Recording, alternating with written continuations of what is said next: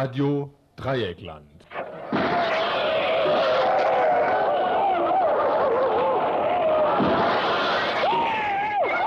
Tagesinfo.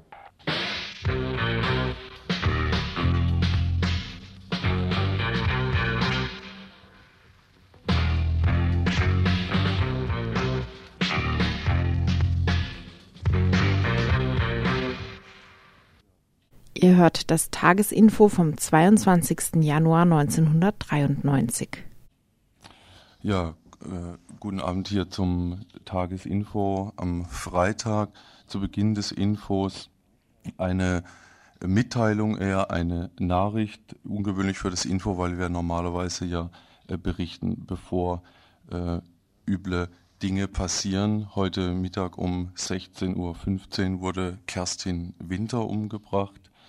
Kerstin Winter wurde umgebracht durch eine Paketbombe. Kerstin Winter war äh, tätig in Bemühungen um ein autonomes Jugendzentrum und weitere äh, Basispolitik.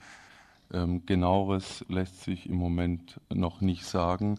Wichtig die Information lediglich deshalb, weil wir annehmen, dass dieser Anschlag nicht aus persönlichen Gründen ähm, initiiert worden ist, sondern äh, dass er sich unserer Einschätzung nach auf ihre politische Tätigkeit bezieht, aus welcher Ecke eine solche Sache. Diese Meldung am Anfang gewissermaßen nicht als Panik, sondern als Hinweis, als Warnung, dass Leute, die mit ihr äh, politisch tätig waren oder die glauben, etwa durch sowas auch betroffen sein zu können, dass die ähm, ja ein bisschen die Augen aufmachen und gucken, damit sich gar sowas nicht ähm, wiederholt. Äh, sie wurde, wie gesagt, durch eine Paketbombe heute Nachmittag umgebracht. Nähere Informationen äh, waren von der Kriminalpolizei in Freiburg bisher nicht äh, zu kriegen. Diese berät gerade noch, falls wir noch mehr in Erfahrung kriegen, was relevant sein könnte für uns und ja, für euch, dann werden wir am Ende dieses Infos dazu noch mehr sagen. Politik gegenüber kritischen Journalistinnen in der Türkei. Ein Bericht dazu aus Diyarbakir. Morgen, Samstag, 23.01., hält Susanne Heim einen Vortrag über Bevölkerungspolitik im Nationalsozialismus.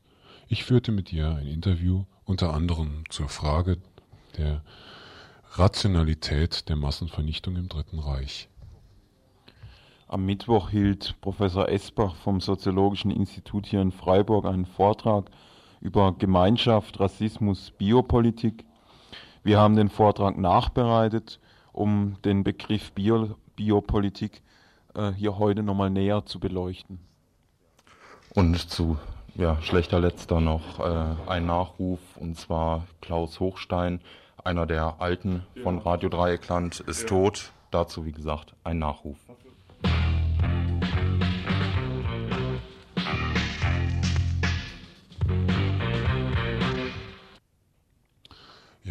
Telefonisch sind wir natürlich erreichbar. Hier im Studio die 31 028 0761 31028. Die Redaktion heute haben Christoph, Freitag, Philipp und Joey.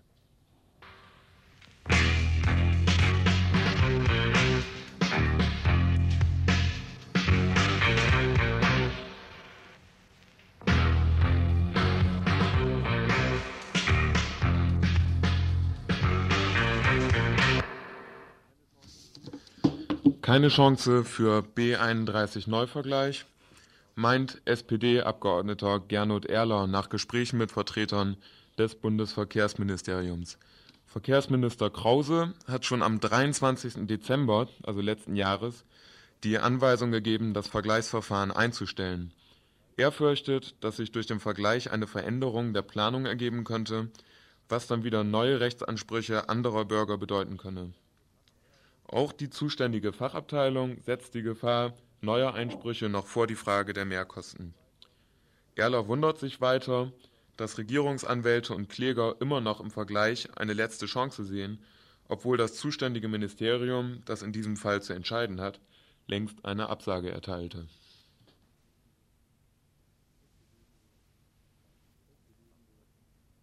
Und dann direkt die zweite Kurzmeldung. SPD-Büro in Karlsruhe besetzt. Während sich am gestrigen Aktionstag gegen Gewalt und Rassismus die Genossinnen von der SPD pflichtgemäß dem von oben angesetzten Ausländerfreundlichkeitstaumel hingaben, nutzten einige beherzte Antifaschistinnen in Karlsruhe die Zeit sinnvoll und besetzten das dortige SPD-Büro. Kurz zum Ablauf. Um halb zwölf haben die 25 Antifas das Karlsruher SPD-Büro besetzt und den sehr unfreundlich reagierenden Büromenschen erklärt, dass sie ihr Faxgerät benutzen und eine Pressekonferenz abhalten würden. Diese Art der Meinungsäußerung gefiel den SPD-GenossInnen natürlich gar nicht, weshalb sie sich dann auch in gewohnter Weise mittels einiger Polizeibeamter der ungebetenen BesucherInnen entledigen wollten. Ganz so weit kam es dann aber vorerst doch nicht, sodass die Antifas in dem inzwischen mit Transparenten geschmückten Büro die Pressekonferenz durchführen konnten. Gegen halb zwei haben sie dann den ungastlichen Ort wieder verlassen. Sinn der Aktion war es erneut auf die Rolle der PolitikerInnen als Drahtzieher der Pogrome aufmerksam zu machen, auf den Widerspruch, abends während Lichterketten Happenings für das Ausland die heile Welt zu mimen und tagsüber an den Schreibtischen mit Begriffen wie Asylnotstand, Überfremdung und Asylantenflut dann um sich zu schmeißen. Hinzu kommt die mehr und mehr unverblümte Einteilung in Wirtschaft, wirtschaftlich nützliche Ausländer einerseits und Flüchtlinge andererseits. Weil die rassistischen Brandstifter zwischen diesen beiden Gruppen anscheinend aber nicht unterscheiden, wie Mölln gezeigt hat, sehen die PolitikerInnen nun zunehmend die wirtschaftlich notwendige Kraft der Ausländer und auch das Ansehen im Ausland gefährdet.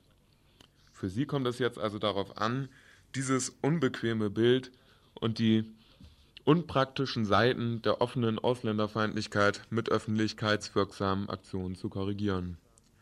Öffentlichkeitswirksam in dem Sinne, dass die Aktionen auf keinen Fall zu politisch sein dürfen, sonst könnte ja vielleicht noch die unbequeme Rolle der BRD in der Produktion von Fluchtgründen zur Sprache kommen, wie etwa die Waffenlieferungen an die Türkei. Wird diese heuchelnde Doppelrolle des Staates aufgedeckt, reagiert er zumeist sehr empfindlich, siehe Berlin oder eben auch Karlsruhe gestern. Wie wir hier in Freiburg reagieren wollen auf das Lichterspektakel Spektakel am 30. Januar, ist ja schon im Info am Montag diskutiert worden. Ein Konsens gibt es bisher noch nicht. Eventuelle Anregungen könnt ihr uns aber natürlich gerne telefonisch mitteilen unter der 31028.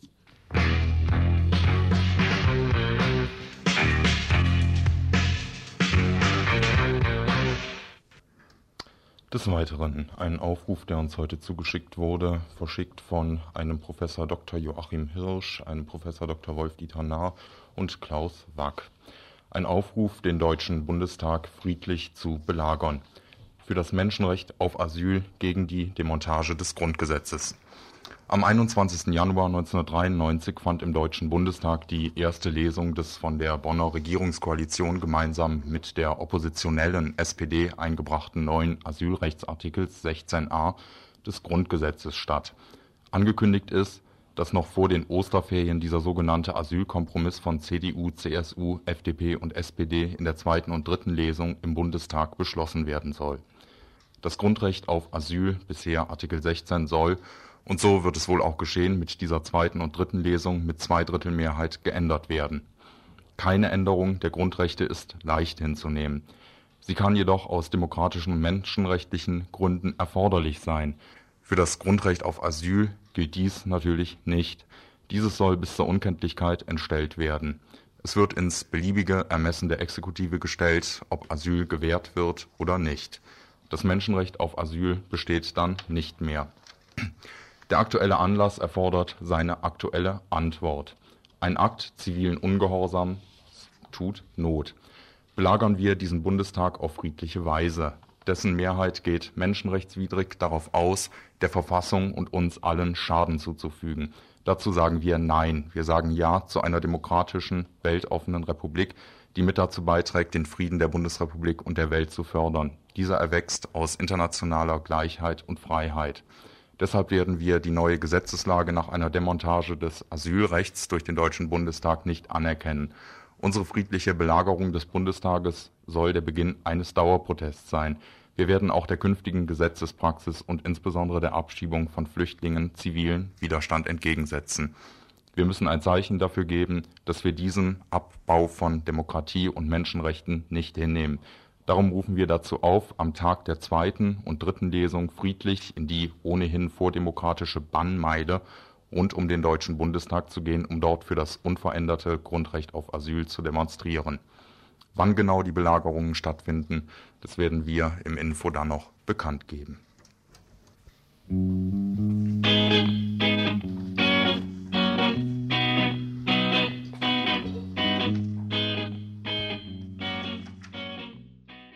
Ihr hört das Tagesinfo vom 22. Januar 1993. Nachdem der Prozessbeginn sich heute, am 22. Januar, in Diyarbakir reichlich verzögert hatte, kam erst um Nachdem der Prozessbeginn sich heute, am 22. Januar, in Diyarbakir reichlich verzögert hatte, kam erst um 11.35 Uhr der Beginn. Äh, der Rechtsanwalt hielt ein relativ langes Plädoyer etwa 25 Minuten lang, das auch schriftlich vorliegen wird und dem Gericht auch äh, einen Tag vorher bereits zur Verfügung gestellt worden war, indem er sich noch einmal ausführlich über die Begründung, warum Stefan in der Türkei, aber auch im Irak gewesen ist, ausgelassen hat, indem er ausführlich auch auf die vom Gericht und der Staatsanwaltschaft erhobenen Vorwürfe eingegangen hat und diese zerpflückt hat. Das hier im Einzelnen vielleicht noch einmal aufzuführen, ist jetzt nicht notwendig, da die Hörer oder Hörerinnen ja relativ ausführlich auch schon informiert worden sind. Drei oder vier wesentliche Punkte, die der Rechtsanwalt zusammengefasst hat, die Beweise, die während des Gerichtsverfahrens eingebracht wurden, seien von dem Gericht nicht berücksichtigt worden. Es habe bereits in den türkischen Medien eine Vorverurteilung stattgefunden. Das lässt sich ja in vielen Presseorganen der türkischen Presse nachvollziehen. Es gäbe durch die Militärbehörden auch eine direkte Einflussnahme auf das Gericht und zwar nicht nur in der Form, dass ein Militärrichter im Gericht sitzt, sondern auch durch Interventionen durch den obersten Staatschef Gürisch. Und es ginge in dem Verfahren um die Abschreckung der Arbeit von Journalisten. Ein reines Abschreckungsurteil sollte es, so war zu der Zeit noch nicht bekannt, nach dem Rechtsanwalt dann zu einer Verurteilung kommen. Das sind die drei, vier wesentlichen Punkte gewesen. Er hat dann ausführlicher noch einmal die Reiseroute von Stefan beschrieben und ist auch auf die unterschiedlichen Orte, in denen er gewesen ist, eingegangen. Äh, das Ganze ist dann insgesamt äh, zu Protokoll genommen worden und es wurde dann eine Pause eingelegt von etwa 10, 15 Minuten, innerhalb der formal sich das Gericht äh, zur Beratung zurückgezogen hat. Dem voraus ging allerdings noch eine kurze Erklärung von Stefan selbst. Er hat noch einmal etwas schnell und zusammengefasst erklärt, dass äh, die Behauptungen, die vom Gericht und der Staatsanwaltschaft aufgenommen und übernommen worden sind, reine Anschuldigungen und Vorwürfe sind, die konstruiert, zusammengestellt und zurechtgebogen worden seien. Es verdrehe die Tatsachen und es seien also Lügen und Kriminalisierungsversuche. Dieser sogenannte Staatssicherheitsgericht, abgekürzt auf Türkisch DGM, hatte den Nachweis und den Beweis, dass Stefan Mitarbeiter für Radio Dreieckland ist. Und es konnte auch keine konkreten und eindeutigen Beweise vorlegen für die These des, der Kuriertätigkeit. Von der Grußbotschaft hat er noch einmal heute erzählt, habe er nichts gewusst. Stattdessen sei er vom türkischen Geheimdienst MIT, vom Öselteams in Silopi, Schirnak, Cisre bespuckt, geschlagen, torturiert worden, er musste sich nackt ausziehen. Die Informationen sind ja auch bereits bekannt. Jetzt, so sagte Stefan, ist in drei Monaten äh, seiner Haft ein Prozess geführt worden nach einem politischen Kalkül. Mehr habe er dazu nicht zu sagen. Äh, nachdem Stefan sich in dieser Art und Weise dann äh, vor Gericht noch einmal zum Schluss geäußert hat, das wird auch vielleicht noch ausführlicher dokumentiert werden können, war zunächst erstmal in der Beratungspause noch einmal die Vermutung geäußert worden, nachdem der äh, Gerichtsvorsitzenden diese äh, Argumente, die Stefan vorgetragen hat, auch, dass er von einem türkischen Unrechtssystem verurteilt wird und auch, dass die meisten in dem in der kurdischen Region, das kurdische Volk insbesondere wissen, was hier passiert wird, aber auch viele fortschrittliche und demokratische Menschen in der BRD inzwischen wissen, was die praktischen Maßnahmen der türkischen Herrschenden sind und in einem Unrechtssystem, einem Unrechtsstaat äh, hätte das also solche Auswirkungen bezüglich nicht nur seiner Verurteilung, sondern auch anderer Maßnahmen, die zum Beispiel gegen kurdische Gefangene eingesetzt werden. Nachdem über diesen Inhalt von Stefans Erklärung äh, vom Gericht etwas eine sanftere Formulierung gefunden worden war, bestand zunächst in der Pause der Verdacht oder die Vermutung, dass hier eine günstige äh, Entwicklung sich anbahnen könnte. Einige meinten bereits, also das könnte zu einem Freispruch kommen. Dem wurde dann nach der Pause sehr deutlich seitens des Gerichtsvorsitzenden entgegnet. Er äh, nahm einen Strafrahmen von drei Jahren nach dem Paragraph 169 StPO an. Hinzu kommt ein 50-prozentiger Antiterrorzuschlag, da kommt er auf viereinhalb Jahre. Und er hat dann als äh, etwas zynisches Argument gemeint, das Verhalten von Stefan vor dem Gericht könnte eine Strafmilderung bedeuten, sodass er zu einer Schlussstrafe von drei Jahren und neun Monaten gekommen ist. Soweit erstmal der, der heutige Gerichtstag mit etwas äh, vielleicht einer erwarteten, einer erwarteten, einem erwarteten Ende zum Schluss dieses Prozesses und damit auch zum Schluss zunächst erstmal des Prozesses vor dem Staatssicherheitsgerichtshof in Diyarbakir. Gibt es denn eine Einschätzung, ob Stefan abgeschoben wird, trotz dieses Urteils? Es gibt da bislang keine Vermutung. Es ist offensichtlich auch bislang kein äh, Beispiel dafür bekannt, dass so eine Situation äh, einmal passiert ist. Äh, seitens der Botschaft ist überhaupt nichts in der Richtung bislang unternommen oder spekuliert worden. Äh, es wird im Moment versucht, äh, vermutlich der förmliche Verfahrensfortgang so aussehen, innerhalb einer Woche nach Bekanntgabe des schriftlichen Urteils muss Revision eingelegt werden. Das geht zum obersten Staatssicherheitsgericht äh, in Ankara. Dort wird über die Revision innerhalb einer Zeit von etwa drei Monaten entschieden und anschließend, je nach der Entscheidung des obersten äh, Staatssicherheitsgerichts in Ankara, geht dann eventuell das Fahr Verfahren noch einmal zurück oder es wird bestätigt in dem Revisionsverfahren. Wie hat Stefan reagiert? Ich glaube, Stefan hatte gestern bereits beim Besuch, als sein Vater und auch äh, jemand anderes vom Freundeskreis ihn noch besucht hat als Verwandter, äh, gesagt, er rechne schon damit, dass eine Verurteilung erfolgen werde. Die Erklärung, die er abgegeben hat, vor einem türkischen Unrechtsstaat verurteilt zu werden, spricht ja deutlich auch für seine Interpretation. Und er sagte auch, das ist eigentlich eine relativ begrenzte Formulierung und Erklärung, die er hier abgegeben hat. Was bei der Beobachterdelegation großes Erstaunen verursacht hat, war die Uninformiertheit des Vertreters der deutschen Botschaft, Günter Heisch. Er war beim heutigen Prozess anwesend wusste scheinbar aber nichts von der Anfrage des SPD-Bundestagsabgeordneten Gernot Erler bezüglich des weiteren Vorgehens der Bundesregierung. In dieser Bundestagsanfrage vom 14. Januar erklärte die Staatsministerin Seiler-Albring, dass die Bundesregierung überlegen wird, welche Instrumente ihr zur Verfügung stehen, wenn Stefan am 15. Januar nicht freigelassen wird.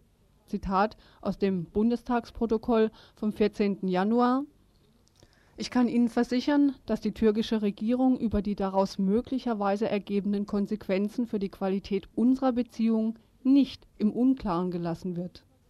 Zitat Ende.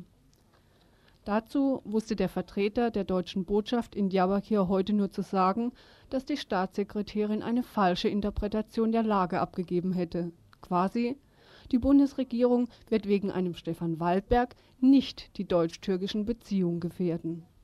Die Tätigkeit des Botschaftsvertreters hat sich auch darauf begrenzt, nun einmal abzuwarten, abzuwarten, was aus dem Revisionsverfahren äh, herauskommt. Es gibt keine weitere Überlegung der Botschaft, inwieweit sie intervenieren könnte.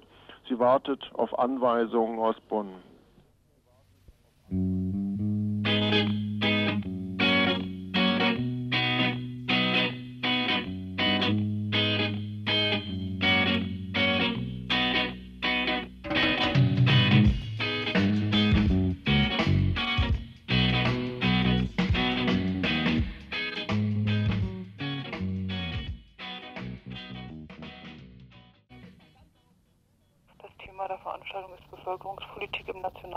Nationalsozialismus und ich will äh, versuchen, äh, einen Zusammenhang aufzuzeigen äh, ja, zwischen Bevölkerungspolitik im, im engeren Sinne, was man heute auch noch darunter versteht, also Familienplanung, Geburtenkontrollpolitik eigentlich, äh, und dann aber werde ich versuchen herauszuarbeiten, dass äh, auch äh, die massenhaften Umsiedlungen, sowohl Zwangsumsiedlungen wie auch diese halb freiwilligen Rücksiedlung von Auslandsdeutschen eine Form von Bevölkerungspolitik sind äh, und meines Erachtens eben auch äh, die Politik des Massenmords.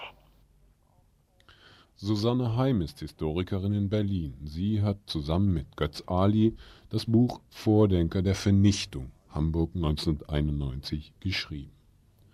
Bevölkerungspolitik im Nationalsozialismus wird meist mit Eugenik, Zwangssterilisation und Geburtenförderungspolitik durch Ehestandsdarlehen, Mutterkreuze etc.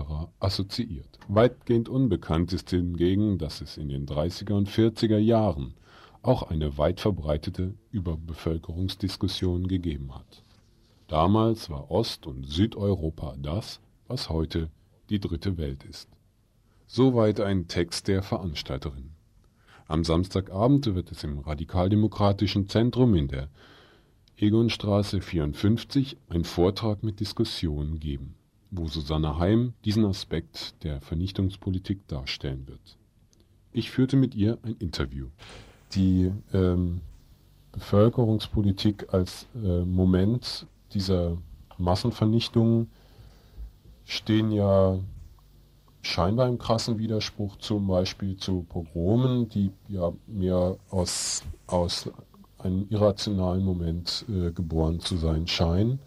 Ähm, das heißt also, wie lässt sich sowas in Verbindung bringen, gerade mit diesen irrationalen Momenten der, der Morde, äh, beziehungsweise eben auch der, der, des Antisemitismus? Äh, ja, ich glaube, dass sich äh, die Vernichtung der europäischen Juden nicht äh, aus den Pogrom, aus der Pogromhetze oder aus dem Antisemitismus allein heraus erklären lässt. Sicher hat das beides äh, eine große Rolle gespielt, äh, aber es gibt auch eine äh, Vernichtungspolitik, die sich deutlich davon absetzt und die eben eher in bevölkerungspolitischen äh, Kategorien äh, erdacht und geplant worden ist. Ich denke zum Beispiel, äh, dass dieser Unterschied sehr wichtig ist, weil man aus dem Antisemitismus allein heraus wie gesagt, meines Erachtens nicht erklären kann, äh, wie es zu der Vernichtungspolitik gekommen ist. Man kann nicht erklären, warum zum Beispiel in einem Land wie Polen, wo äh, das Klima insgesamt äh, nicht weniger antisemitisch war und die Juden nicht weniger Diskriminierungen zu befürchten hatten wie in Deutschland, ähm, solche systematische Vernichtungspolitik eben sich nicht ausgedacht wurde. Ähm, zu den Pogromen ist zum Beispiel auch zu sagen, dass wenn man da an die Novemberpogrome 1938 denkt, äh, dass äh, nach, unmittelbar nach diesen Pogromen ein äh, richtiger Schnitt in der offiziellen antijüdischen Politik gemacht worden ist, dass auf einer Sitzung im Reichsluftfahrtministerium unter Vorsitz von Göring direkt gesagt wurde, mit dem Pogrom muss jetzt Schluss sein. Der Radau-Antisemitismus der Straße, sowas will man nicht mehr äh, weil er zu unkontrolliert sei, vor allen Dingen aber auch, weil dadurch äh, zu viele Zerstörungen angerichtet würden. Äh, die antijüdische Politik müsste jetzt in den Händen äh, der Vierjahresplanbehörde koordiniert werden. Und die Vierjahresplanbehörde war die oberste wirtschaftliche Behörde, also äh, zur Kriegsvorbereitung äh, in, in der Nazizeit und ähm, hat sich bewusst von dieser Pogrom, also von dem Pogrom abgewandt und ist zu einer systematischen sogenannten Ausschaltung der Juden aus der Wirtschaft übergegangen, die sich im, äh, die immer mehr eskaliert wurde äh, zu einer immer weitergehenden Diskriminierung der Juden bis hin äh, schließlich zur Deportation in die Ghettos und Vernichtungslager. Ähm, und ich glaube, dass, äh, dass man diese verschiedenen Phasen unterscheiden muss, dass es einen deutlichen Unterschied gibt äh, zwischen dem, einer antisemitischen Stimmung in der Bevölkerung und einer rationalen Vernichtungsplanung, äh, die ein Stück äh, Bevölkerungspolitik ist und die sich auch, äh, ja, äh, wo man sich auf ganz andere Kategorien bezieht. Da steht nicht so sehr im Vordergrund äh, das, was den Juden als äh, in, in, den antisemitischen Vorurteilen als Klischees angehängt wurde, sondern es steht in erster Linie die Diskussion um Überbevölkerung im Vordergrund. und das angeblich man glaubte mit äh, der Ermordung der Juden einen ersten Schritt zur Beseitigung des Überbevölkerungsproblems machen zu können. Das Ganze bewegt sich ja jetzt auf dem Niveau der mh, hm, Planung, wie gesagt, innerhalb dieser Zirkel. dass diese Massenvernichtung in die Tat umzusetzen, bedeutete aber eben auch, äh, diese, diese Vernichtung zu legitimieren, beispielsweise eben auch Menschen oder ja sich sozusagen den Volksgeist dahingehend zu erziehen, dass dieser Volksgeist eben auch bereit war, genau diese Massenvernichtung mitzumachen. Diesen Schritt jetzt, äh, dieser Schritt, der bedeutet aber was anderes als eine rein mh, hm, ja ökonomisch-politische Erklärung oder Entscheidung. Ja, ich denke auch nicht, dass, ähm, äh, dass man letztendlich den äh, ja, die, die ganzen Massenvernichtungsverbrechen erklären kann aus äh, einer ökonomischen, aus einem ökonomischen aus einer ökonomischen Planung heraus, sondern da gehören natürlich ganz viele andere Aspekte mit dazu, unter anderem eben, äh, ja, wie schon angesprochen vorhin, der Antisemitismus oder äh, was du jetzt gesagt hast, äh, das Mitmachen der ganz normalen Leute, das Funktionieren innerhalb dieser Bürokratie, äh, dass die Leute sowas äh, tragen, selber ihre Energie da reinsetzen, diese äh, Vorgaben so gut wie möglich zu erfüllen. Äh, aber worauf es mir ankommt, ist eigentlich nur überhaupt erstmal auf diesen Aspekt der Bevölkerungsplanung hinzuweisen. Äh, der ist nämlich bis jetzt in der ganzen äh, Debatte um äh, ja, den Versuch, den, äh, die Ermordung der europäischen Juden äh, zu erklären oder aber äh, zumindest den Entscheidungsprozess überhaupt erstmal nachzuvollziehen, äh, völlig äh, vernachlässigt worden. Es sind in den 30er Jahren äh, unter deutschen Ökonomen und Bevölkerungsplanern breite Debatten geführt worden um die Überbevölkerung, die sogenannte in Osteuropa und großen Teilen Südosteuropas. Und es ist gesagt worden, wenn man ein neues Europa aufbauen wollte, müsste man als allererstes mit diesem Problem der Überbevölkerung fertig werden. Äh, und es ist richtig ausgerechnet worden, dass dazu eben die Vernichtung der Juden oder die Ausschaltung der Juden, wie es dann immer hieß, ein erster Schritt sei, dass dieser Schritt aber nicht ausreichen würde und dass man darüber hinaus noch Millionen Menschen mehr umbringen müsste. Diese ganze äh, Diskussion, die auch äh, relativ offen so in äh, in bestimmten Fachkreisen geführt worden ist, ist bis jetzt äh, in der historischen Forschung praktisch nicht zur Kenntnis genommen worden. Stattdessen ist aber sehr lange eben darüber äh, debattiert worden, ob nun äh, die Vernichtungspolitik aus einem Selbstlauf einer Maschinerie heraus zu erklären ist oder ob, ob es irgendeinen Befehl von Hitler gibt. Aber diese ganze äh, Debatte, wie ich sie jetzt hier versucht habe zu skizzieren, äh, wo äh, Bevölkerungspolitik äh, praktisch einen äh, wesentlichen Bestandteil in der, in der Entscheidung ausgemacht hat, äh, ist einfach übersehen worden. Und meines Erachtens hat das damit zu tun, dass Bevölker Überbevölkerungsdiskussionen eben auch heute noch geführt werden, dass äh, die sogenannte Eugenik äh, und Euthanasie durch den Nationalsozialismus äh, ein Stück zu einem Tabu geworden sind, dass äh, auf solche Kategorien nicht mehr ohne weiteres positiv Bezug genommen werden kann heute. Äh, dasselbe ist für andere Formen der Bevölkerungspolitik, nämlich die Überbevölkerungsdiskussion, nicht passiert. Und ich glaube auch, dass es da sowas wie ja eine, äh, eine Wahrnehmungshemmung gibt, äh, dass äh, dieser Zusammenhang nicht gesehen wird zwischen äh, einer Diskussion oder äh, einem Fachdiskurs, in dem Millionen Menschen als überzählige Esser abqualifiziert werden und der äh, praktisch-politischen Umsetzung, dass man versucht, im Krieg gegen die Sowjetunion zum Beispiel 30 äh, Millionen Leute umzubringen. Wenn Susanne Heim am Samstag im radikaldemokratischen Zentrum ihre These vorstellt, kann sie auf eine historische Debatte zurückblicken, die Ende der 80er Jahre begann. In einem Artikel in der Konkret im Oktober 89 brachte sie zusammen mit Götz Ali mit ihren Thesen zur Herrschaftsrationalität der nationalsozialistischen Vernichtungspolitik eine Auseinandersetzung ins Rollen, die viel zu wenig unter linken Historikern und überhaupt nicht in der offiziellen Geschichtsschreibung diskutiert wird. Ansätze, die es gerade deshalb verstärkt wahrzunehmen gilt Ihr hört das Tagesinfo vom 22. Januar 1993.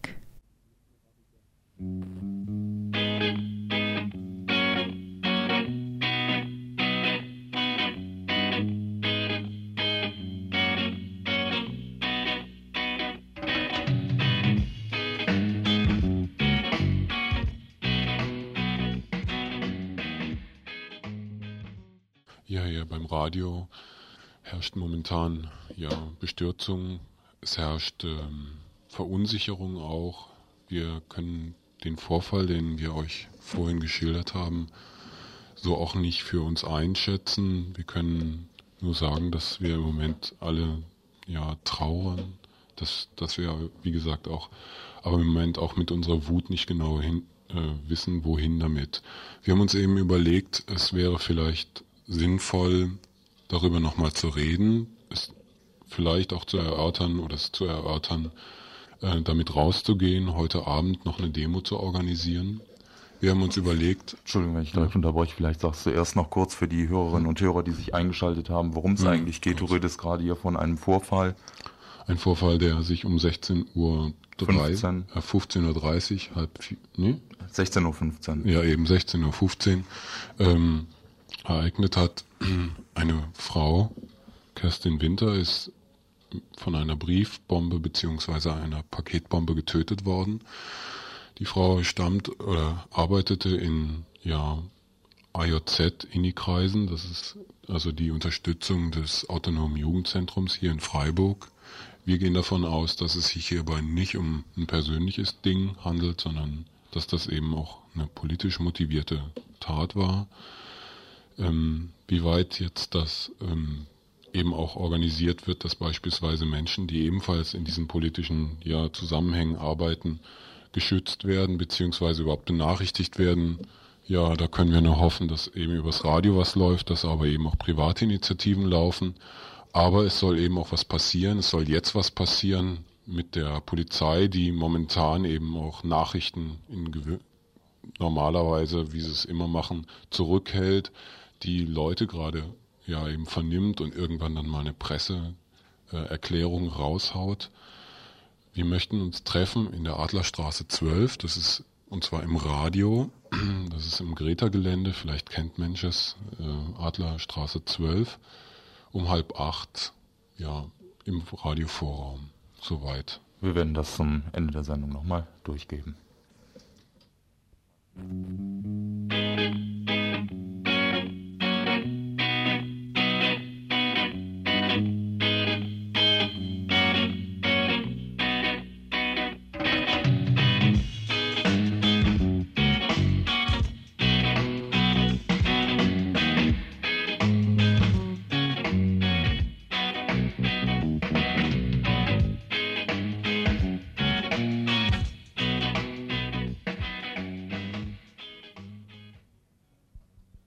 Geschichte ist eine Geschichte des Körpers. Der Körper ist der Mittelpunkt, über den die eigene Geschichte erfahren wird, so kürzlich Klaus Teweleit, Freiburger Soziologe und Buchautor, in einem Vortrag. Die große Geschichte ist augenblicklich ein Transportieren von Schmerzen, ein Weitergeben von Schmerzen an die Menschen in Trikont, um hier eine schmerzfreie Zone zu schaffen eine Freiheit von Schmerzen, eine Reinheit des Körpers und die Einheit eines gesunden Volkskörpers. Der europäische Mensch hat im Verlauf seiner Geschichte gelernt, was es heißt, einen Körper zu haben, sich Existenzbedingungen bewusst zu machen und an die eigene Lebenserwartung zu denken. Und er hat gelernt, dass diese Lebensbedingungen veränderbar sind und vor allem, wie sie in einem Raum, im europäischen Raum, optimal verteilt werden können. Das Leben, und das heißt vor allem das Leben des Körpers, ist eben nicht etwas Spielerisches, Freies und nur für sich und die engsten Mitmenschen Zugängliches, sondern untersteht auch der gar nicht mehr zärtlichen Kontrolle des medizinischen und biologischen Wissens einer jeweiligen Zeit. Gemeinschaft, Rassismus, Biopolitik hatte Professor Esbach vom Soziologischen Institut hier in Freiburg einen Vortrag überschrieben, den er am Mittwoch im Rahmen einer Vortragsreihe des UASTA gehalten hatte. Der Staatsrassismus heute ist ein anderer wie im 19. Jahrhundert. Und der Komplex Biopolitik spielt dabei eine zentrale Rolle. Der Staatsrassismus hat den alten Kampf der Rassen innerhalb der Staaten abgelöst. Seine brutalste Ausprägung war, das, war bislang das nationalsozialistische Deutschland. Das Programm ist jetzt die Reinigung des Volkskörpers von moralisch-biologischen Schädlingen oder anders gesagt, positiv, die Vermehrung und Steigerung der moralisch-biologischen Kräfte der Bevölkerung. Das Stichwort ist Gesundheit, was ja nicht nur meint, dass es mir als Gesunder gut geht. Es geht um Gesundheit in einem umfassenden Sinne, um Angepasstheit, Fitness, Kraft des Willens und des Körpers. Es geht um Aufzucht und zwar in einem Doppelsinn, Erziehung und Züchtung von Wille und Körper. Und wer in diesem Sinne nicht entwicklungsfähig ist, weil er oder sie als sogenannter Krüppel oder Schwächling nicht kann oder schlichtweg nicht will, ist abnormal wie die Juden, die ihren jahrtausendealten Gesetzen, die von ihren jahrtausendealten Gesetzen nicht abrücken wollen. Die Biopolitik einer Zeit ist eng verzahnt mit dem Stand der Wissenschaften. Was Biologie und Medizin vom Menschen zu wissen glauben, wird im, wird im Dunstkreis des Staatsrassismus auf die Menschen bezogen, die dem gesellschaftlichen Leitbild nicht mehr entsprechen. Die Bestimmung des Volksschädlings verändert sich also entlang des herrschenden Wissensstands. Heute ist es aber nicht mehr die Rassenlehre, die Lehre von den Degenerierten mit all ihren menschenverachtenden wissenschaftlichen Fetisch von krummen Nasen, falschen Zähnen, eckigen Schädelformen, die mit der sogenannten Intelligenz oder mit abnormen Umgangsformen identifiziert werden. Heute kann eine Biopolitik auf anderes zurückgreifen, auf Gentechnologie und Humangenetik. Warum sollten wir das nicht machen? Warum sollte nicht freiwillig, natürlich freiwillig, abtreiben, wenn wissenschaftlich bewiesen ist, dass diese Genkombination zu Kunststoffallergien führt?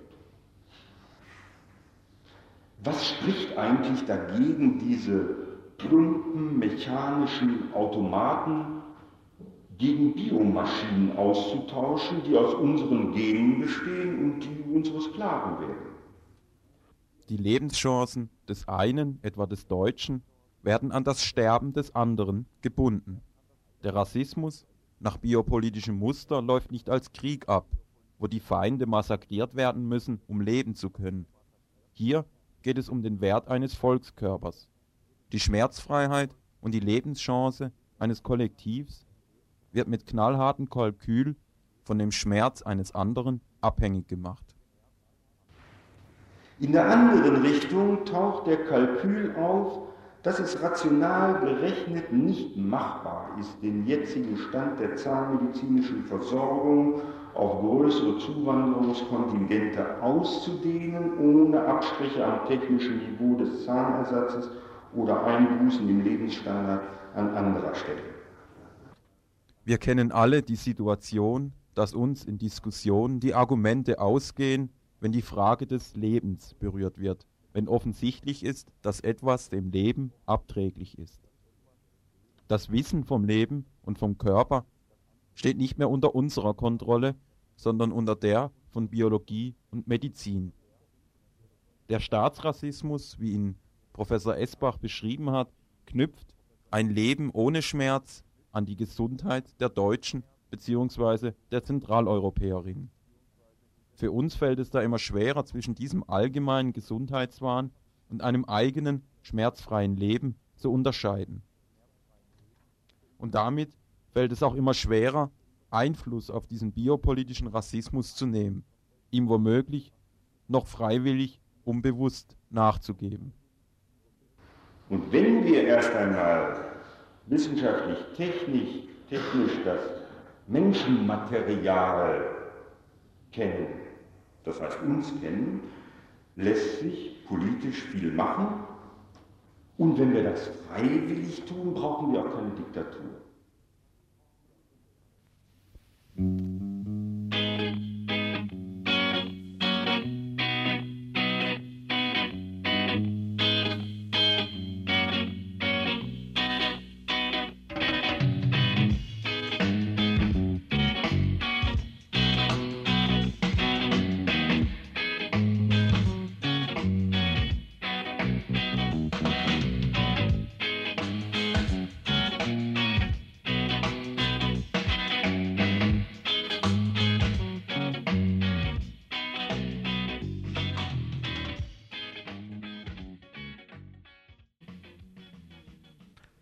Nachrufe bestimmen nicht gerade das Programm von Radio Dreieckland und das ist auch gut so.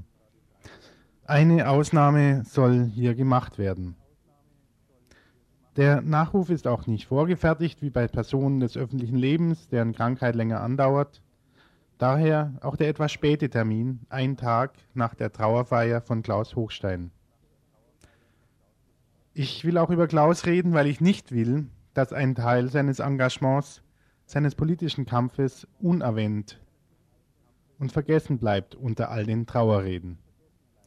Sein Engagement für ein freies Radio in einer Zeit, als Medienpolitik noch kein Schlagwort war, die Monopole noch öffentlich-rechtlich und festgefügt und die Macher und Macherinnen von Radio Dreieckland noch ein kleiner verschworener Haufen.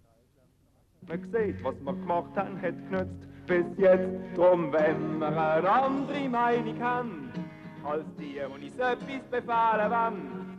Und wenn wir etwas erreichen wollen, schaffen wir eins, zwei, Fähigkeiten raus.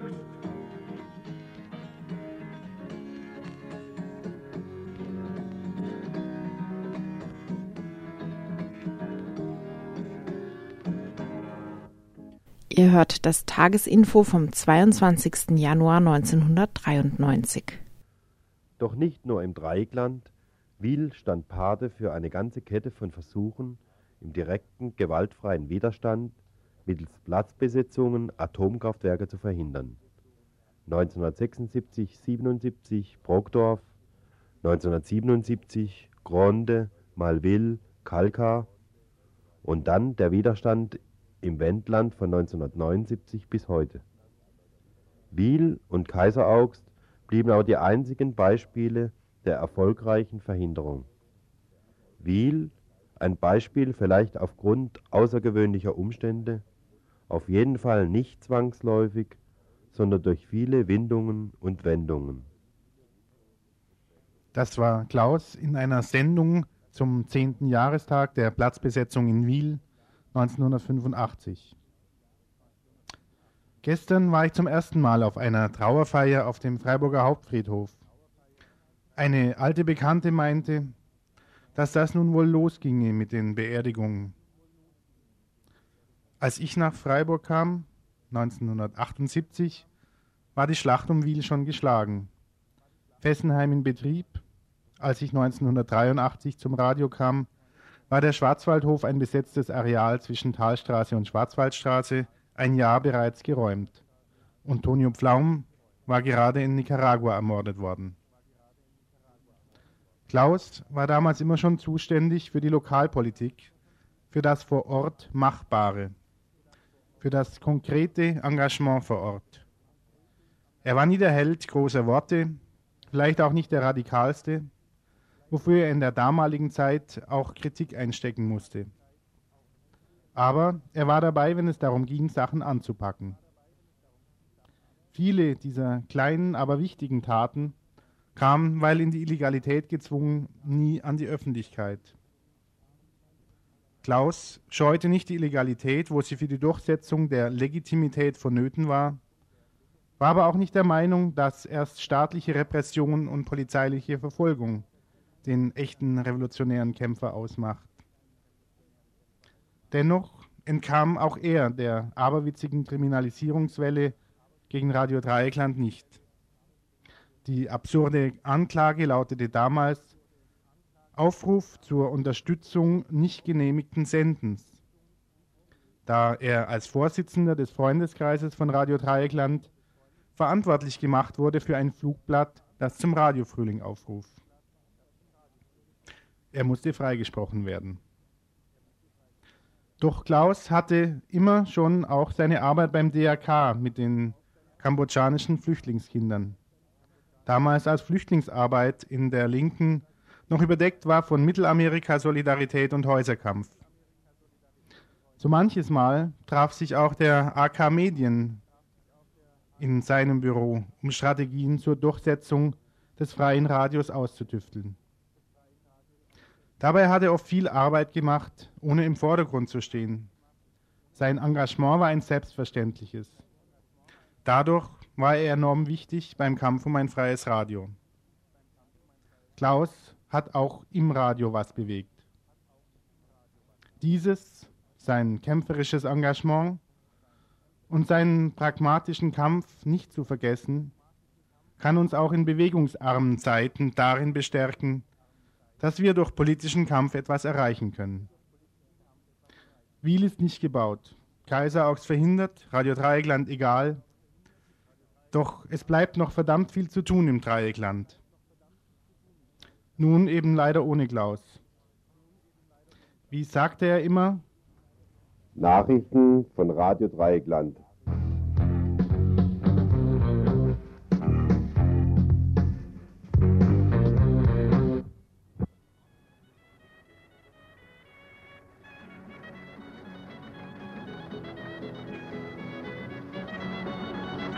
Dem sage ich, wir sind einfach wieder da, wir bleiben euch da, und zwar so lange, bis klar ist, dass Wiel nicht beugen wird.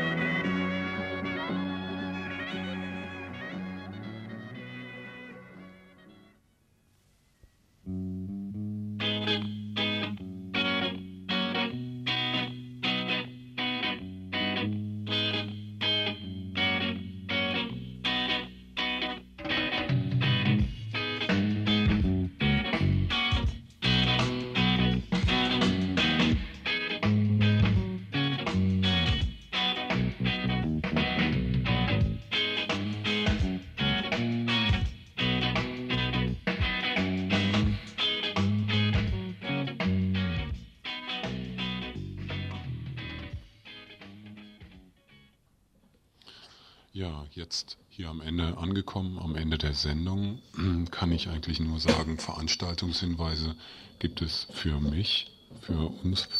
Ähm, jetzt piept sie gerade. Keine, beziehungsweise, beziehungsweise nur ein, um halb acht, 19.30 Uhr möchten wir uns hier treffen. Es geht äh, darum, vielleicht habt ihr es mitbekommen, dass eine Frau hier in Freiburg äh, durch eine Paketbombe getötet wurde, umgebracht wurde. Um halb acht ähm, treffen wir uns und über, also es geht darum, dass wir uns überlegen, was heute Abend noch geschehen soll, was wir machen können, ob noch es möglich ist, eine Demo zu organisieren heute Abend, eben auch im Hinblick auf das Verhalten von der Polizei, die momentan mit ihrer Pressepolitik wie üblich verfährt.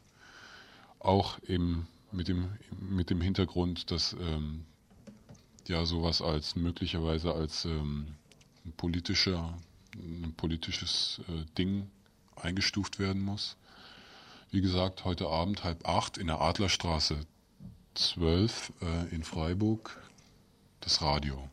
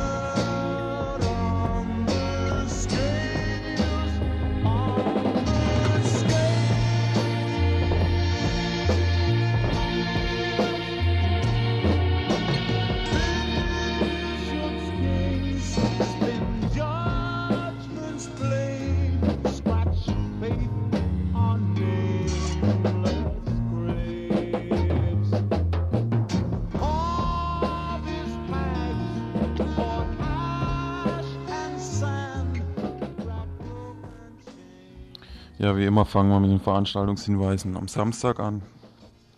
Gibt es einmal von FIT, von Frauen in Theater, Tanztherapie, eine Veranstaltung. Und zwar Rettet die Männchen, Ruf aus dem Jenseits, ein Kabarett mit Heide Michels und Rita Zimmermann. Das ist einmal heute Abend schon um 20 Uhr nur für Frauen. Und dann um morgen ebenfalls wieder um 20 Uhr dann für alle. Und zwar findet es statt in der Karl-Kistner-Straße 16, wo eben die Frauen auch ihr Haus haben. Da, das fit.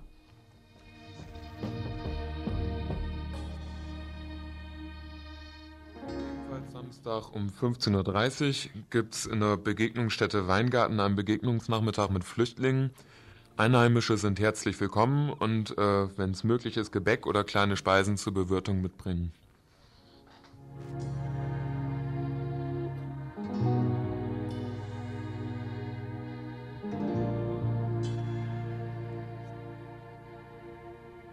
Jetzt nur noch, haben wir nur noch Veranstaltungshinweise für heute, Freitag. Das ist einmal diese Konzertlesung mit Ernesto Cardinal und Dietmar Schönherr und Grupo Sal. Die findet statt im Audimax der Universität Freiburg und zwar schon um 19.30 Uhr. Also die Konzertlesung mit Ernesto Cardinal heute um halb acht.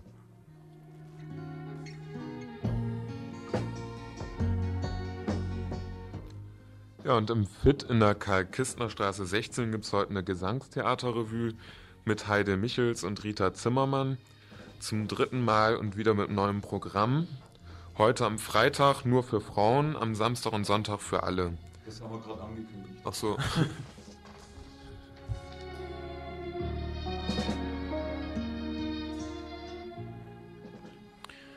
ja, dann gibt es ähm, noch ein Konzert anzukündigen.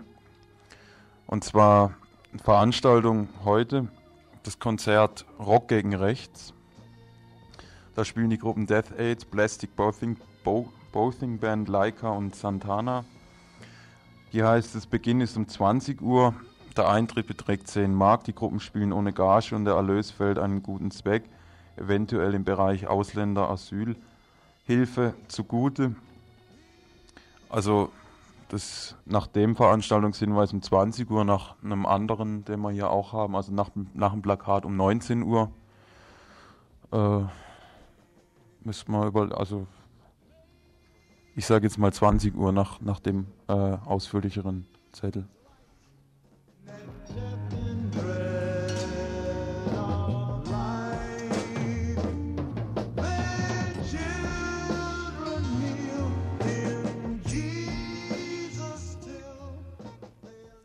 Im Radikaldemokratischen Zentrum in der Egonstraße 54 gibt es einen Vortrag von der Gruppe Wildwasser, der Weg der kleinen Schritte von der Betäubung und Kontrolle des Körpers über ein wachsendes Empfindungsbewusstsein zu einem Leben im eigenen Rhythmus und in der eigenen Substanz. Die Referentin ist Gertrud Kutscher und das Ganze kostet 8 Mark heute um 20 Uhr im Radikaldemokratischen Zentrum, Egonstraße 54.